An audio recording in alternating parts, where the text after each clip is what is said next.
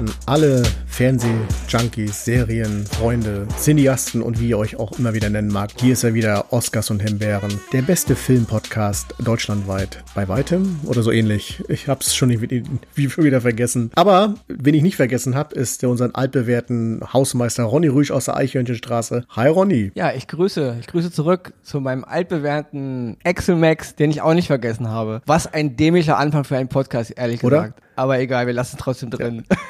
Was, was soll ich machen? Äh, Die grauen Zellen, ne? sie werden mehr und mehr.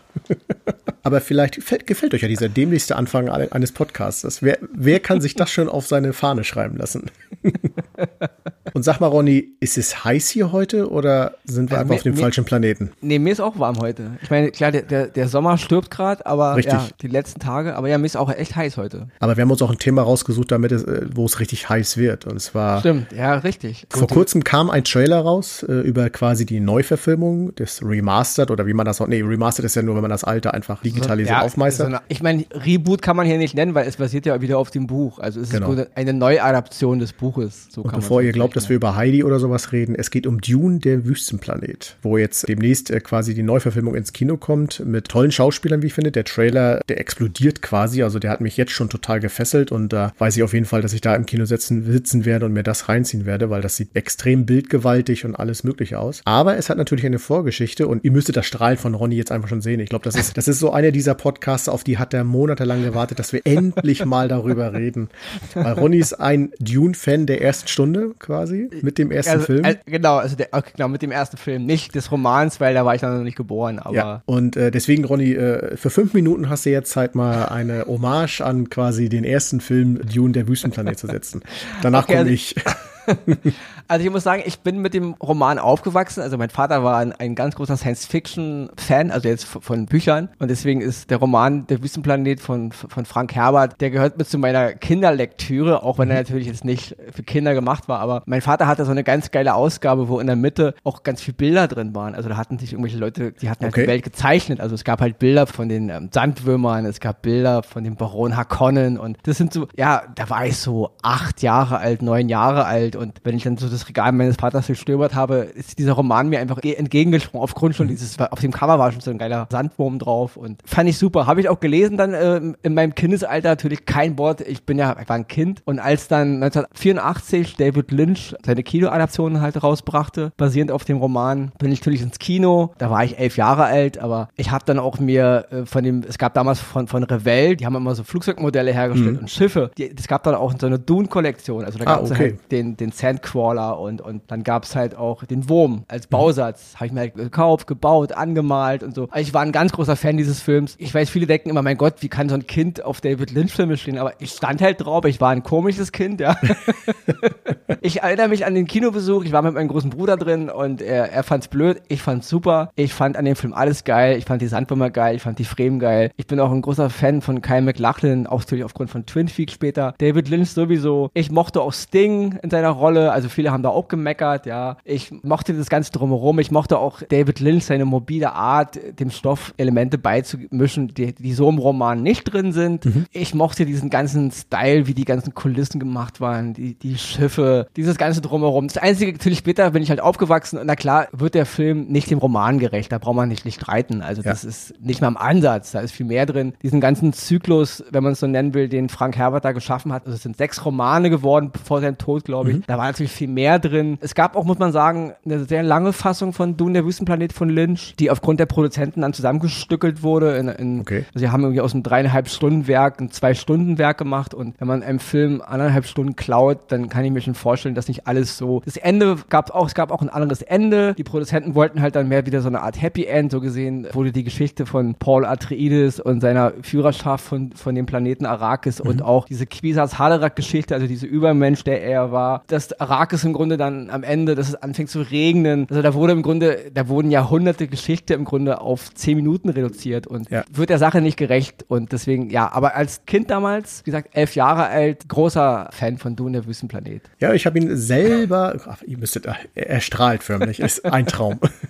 Ich habe ihn selber vor Jahren, ist ewig her, äh, einmal gesehen, irgendwann mal im Fernsehen lief er, glaube ich, und habe jetzt aber natürlich auch mit äh, Hinblick auf unsere Folge heute mir die nochmal angeschaut. Und es ist wirklich ein Film, Also ich kann wirklich jedem empfehlen, sich diesen Film anzugucken. Unter euch werden Leute dabei sein, die werden sagen, der schlechteste Film aller Zeiten und es wird Leute wirklich geben, die sagen, der legendärste Film aller Zeiten. Da ist einfach alles drin. Also es ist Science Fiction pur. Die allein äh, schon der Anfang, äh, wie die Frau in dem Bildschirm quasi die Geschichte erzählt, worum es da geht, wo, wo wir uns. Die Frau in dem Bildschirm, man, das ist Prinzessin Irolan, ja, gespielt von Virginia Madsen, deswegen, das ist nicht die Frau in dem Bildschirm, ja. bisschen, man muss ihn immer ein bisschen pieksen. Gar kein Problem, immer her damit. Nein, ihr wisst, wen ich meine. Jetzt wisst ihr es äh, äh, vor allen Dingen, wen ich meine. Nein, also da, so fängt es an und das packt einen schon. Das ist Science Fiction pur, dafür lebt es. Es hat zwischendurch, war so mein Empfinden, es ist so eine leicht trashige Note. Zum Beispiel das auf dem Heimatplaneten, wo es alle quasi anfängt, da wirkt alles so, als wenn das irgendwo in Bayern in irgendeinem Hinterholzzimmer, weil also aus Holz und Vertäfelung und keine Ahnung was ist. Der Zeit damals geschuldet, kein Problem, darf auch so sein. Aber auch die Art und Weise, wie es dann gespielt wird. Es ist für einige wird es trashig sein, für andere wird es einfach, ich sag mal, die Fantasie der seiner Zeit gewesen sein. Und ich finde den Film einfach wahnsinnig unterhaltsam. Patrick Stewart spielt damit. Das hatte ich total äh, überhaupt nicht mehr dran gedacht und war total geflasht, als er da auf einmal wieder reinkommt. Für die Leute, die es nicht wissen, Patrick Stewart ist der große Captain Picard. Damals genau. groß, heute weniger. Und, und, so hat Ronny Patrick Stewart kennengelernt. Jahre ja. vor Captain Picard. Siehst du? Patrick Stewart ist für mich eigentlich gar nicht Halleck. Lange, lange Jahre bevor Patrick Stewart wurde. Aber gut. Ja. Äh, bitte. Welche Rolle hat ihm dann besser zugesagt? Der alte, also der damalige Captain Picard oder der? Picard ist natürlich mehr Stewart. Also, sag ich mal, die, dieses noble Auftreten, was Stewart dem Charakter des Garni Halleck gibt, mhm. ist null Übereinstimmend mit dem Garni Halleck aus dem Roman. Also ja. null. Das ist ein ganz anderer Charakter. Also, okay. so gesehen hat Stewart seine Performance der Rolle eigentlich mehr geschadet als genutzt. Obwohl ich ihn natürlich trotzdem gerne sehe. Mhm. Ja, und dann, wie gesagt, alles, was dazu, die, die, die Schauspielerei. Ich fand, was ich mega genial fand, war die Darstellung des Bösewichten, dieser Baron. Der wurde glaube ich, mal Baron genannt. Der konnte ja irgendwie fliegen. Baron diesen, Harkonnen, ja. Genau, mit diesen Pestbeulen im Gesicht, die ihm da Obwohl das alles werden. Lynch ist. Also es ist auch nicht im Roman so. Also ja. weder ist Baron Harkonnen im Roman so ein widerlicher, ekliger, von Pilzen besetztes Wesen, noch ist, ist der, der Heimatplanet der Harkonnen so ekelhaft, wie er da dargestellt wird. Also das ist, das ist Lynch. Man muss Lynch, also Lynch hat da schon ein bisschen seinen Stempel reingedrückt. Ja, aber um, umso besser finde ich es, weil äh, wenn man, wer sich so mit seiner Fantasie auch ausdrückt und es ist einfach geil dargestellt. Diese beiden, ich weiß nicht, ob das sein, waren das beides seine Söhne, der Sting und der andere? Ähm, nee, es sind seine Neffen. Die waren äh, jeder für sich äh, total geil dargestellt. Also wie gesagt, es ist trashig pur. Es ist die Musik, ich weiß nicht, ob du es wusstest, der Film wurde, war damals als Oscar für einen Oscar nominiert und zwar in äh, der Kategorie Ton, hat ihn nicht okay. gewonnen. Aber die Musik auch in dem Film wirklich so situationsgerecht da reingepackt, teilweise auch ein bisschen herbe übertrieben. Erinnerte mich auch ein bisschen an Flash Gordon hier und da. Äh, ja, aber diese, äh, diese Flash Gordon, diese, diese Vergleiche verbitte ich mir wirklich, weil Flash Gordon ist wirklich Trash. Ich liebe Flash Gordon, diesen Film, der ist so schön ja höhentot, aber das ist wirklich Trash.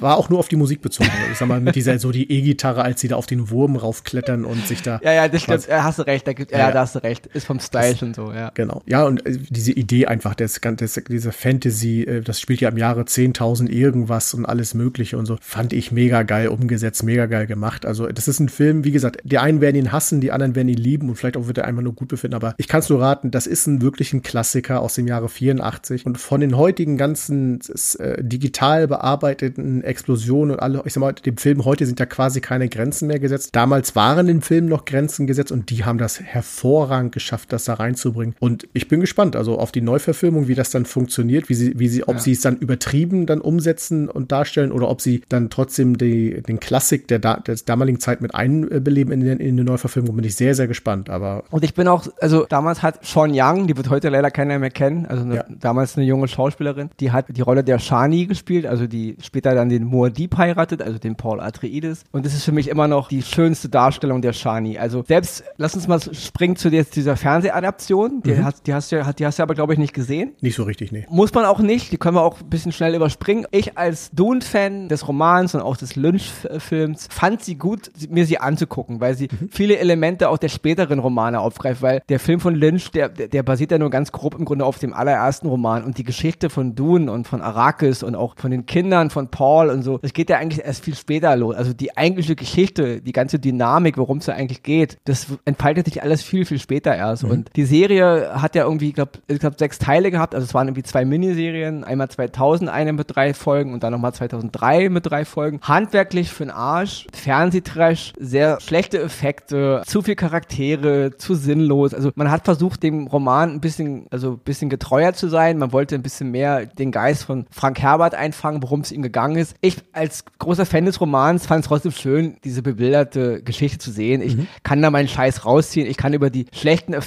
und auch über einige schlechte schauspielerische Darbietungen dann hinwegsehen, weil ich trotzdem dann einfach mal die Geschichte sehe. James McAvoy, den jetzt viele natürlich als Professor X kennen, ja, ja der spielt halt auch spielt halt den Sohn von Paul Atreides und diese ganze Gottkaiser-Geschichte und diese Mutation zu einem Sandwurm und so, das ist für mich einfach ist mal zu sehen in einer abstrakten Form, auch wenn es total der billige Fernsehtrash war, hat es mir trotzdem gefallen. Also mhm. Science-Fiction-Fans und Hardcore-Fans der Romane können sich angucken und die werden sich wahrscheinlich auch schon angeguckt haben, können da durchaus ihre, ihre Freude dran haben. Aber ich sag mal jetzt, der Otto-Normalverbraucher oder jemand, der das gute Science-Fiction sehen will, der braucht sich die Serie nicht angucken, weil die ihm einfach nichts geben wird, außer mhm. das ist wirklich Trash. Ja. Ich persönlich fand es witzig, wenn man halt einen Charakter wie Uwe Ochsenknecht sieht, dieser deutsche Schauspieler, und der spielt halt also diesen einen dieser Frame-Anführer, also den Stilgar, den spielte ähm, damals bei Lynch äh, Everett McGill, einer von Lynch seinen Haus- und Hof-Schauspielern. Ist irgendwie skurril anzugucken, Uwe Ochsenknecht. und, und da sind eine Menge Rollen, wo du so denkst, ist ein bisschen schlecht besetzt, es ist schlecht gecastet. Okay, die Effekte sind grottig, grottig, grottig, ja. Aber Ronny hatte seinen Spaß und ich habe auch ein Fable für so einen TV-Trash. Weil ich der Meinung bin, es wurde trotzdem, erstmal war, war der Soundtrack Hammer, also der Soundtrack der Serie, den habe ich echt geliebt, gerade von, der, von dem zweiten Teil der Serie. Der war echt genial, den habe ich mir sogar gekauft, so toll fand ich den. Und ich habe auch, ein, es wurde ein bisschen mehr der Geist der Geschichte eingefangen. Also worum es eigentlich bei Dune geht, hat die Serie meines Erachtens mehr eingefangen als jetzt der Film von Lynch. Okay. Dennoch ist sie aus Seriensicht und aus cineastischer Sicht ein Totalreinfall. Das muss man einfach mal ganz klipp und klar und so darstellen. und dieser Totalreinfall könnt ihr bei Amazon Prime zum Beispiel sehen. Da habe ich die tatsächlich gefunden. Aber ich glaube nur, nur die zweite, die zweite Serie. Kann sein. Ich glaube, der, glaub, der Ursprung fehlt, ja? ja. Also, wer mal alles sehen will, Ronny hat alle Teile, so ist es nicht. Ronny hat sich alles gekauft, ja. Auch das hat, hat Ronny in seiner Sammlung. Der kann es gerne sich bei mir ausleihen. Also kommt, kommt morgen der Bus in die Eichhörnchenstraße und dann. Äh, genau, die ganzen Orderungen. Nur, ich rede schon mal kurz dazwischen, damit es nicht, nicht zu vergessen. Musste auch, sonst kommt das nächste Wort. Auch, richtig, auch im Originalfilm äh, hat ein deutscher Schauspieler mitgespielt, Jürgen Prochnow, mhm. der den Vater von dem Paul Sorry, gespielt auch das, Herzog Lito Atreides von ja. Jürgen Prochnow hat für mich den Geist des Charakters getroffen. Also ja. da, wo zum Beispiel, zum Beispiel Patrick Stewart komplett daneben lag mhm. in seiner Darbietung, ist Prochnow auch in sein, er hat auch sich selbst synchronisiert. Ich bin ein großer Freund von Prochnows Synchron, also von seiner Stimme, mhm. obwohl ich ihn als Sylvester Stallone Synchronsprecher nicht mag, auch wenn er da angefangen hat und auch jetzt wie er geendet hat, weil der echte Sprecher ja, die Geschichte kennt man. Ich mag aber Prochnow seine Stimme und seine mhm. Darbietung von äh, Atreides war toll. Und dann kommen wir jetzt äh, zu Dune 2020, nenne ich es mal einfach, der Neuverfilmung. Also wie gesagt, der, der Trailer, äh, der haut mich, hat, hat mich direkt weggehauen und auch äh, die Besetzung, den Cast, den man bisher gesehen hat, unter anderem hier unser Aquaman hier, ne, Jason Momoa spielt mit, mhm. die äh, Chani wird durch äh, Zendaya gespielt. Das ist ja, ja, eine sehr junge Schauspielerin, die viele aus Spider-Man wahrscheinlich kennen werden, genau. aus den genau. letzten so, Spider-Man. So, ein, so ein Disney-Geschöpf. Richtig, die aber, äh, also zumindest in den, ich glaube, gesprochen hat sie da wenig, aber die, der, die Optik auch so mit diesem Ding, was in die Nase zum Atmen und so kommt. Also optisch machte sie schon was her und passt sie, scheint sie da in die Rolle gut reinzupassen. Das wird, wird und, und sie ist ganz toll in, in The Greatest Showman, diesen Stimmt. Musical. Da Stimmt. ist sie Hab ich also ganz super. Ja.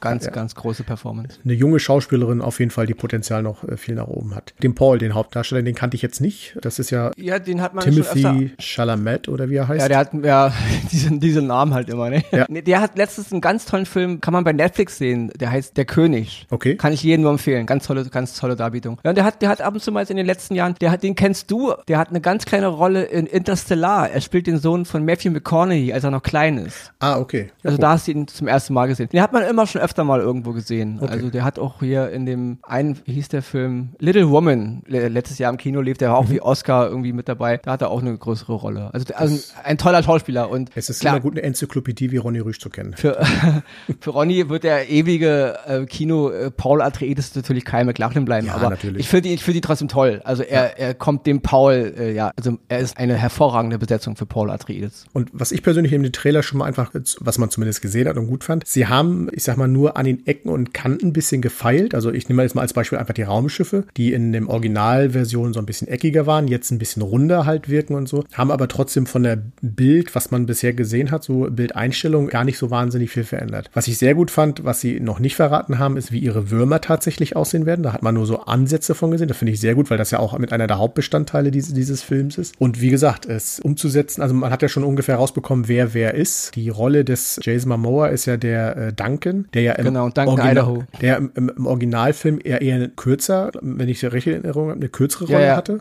ja, aber das ist auch, das ist aber geht auch nicht konform mit dem Roman. Also Mhm.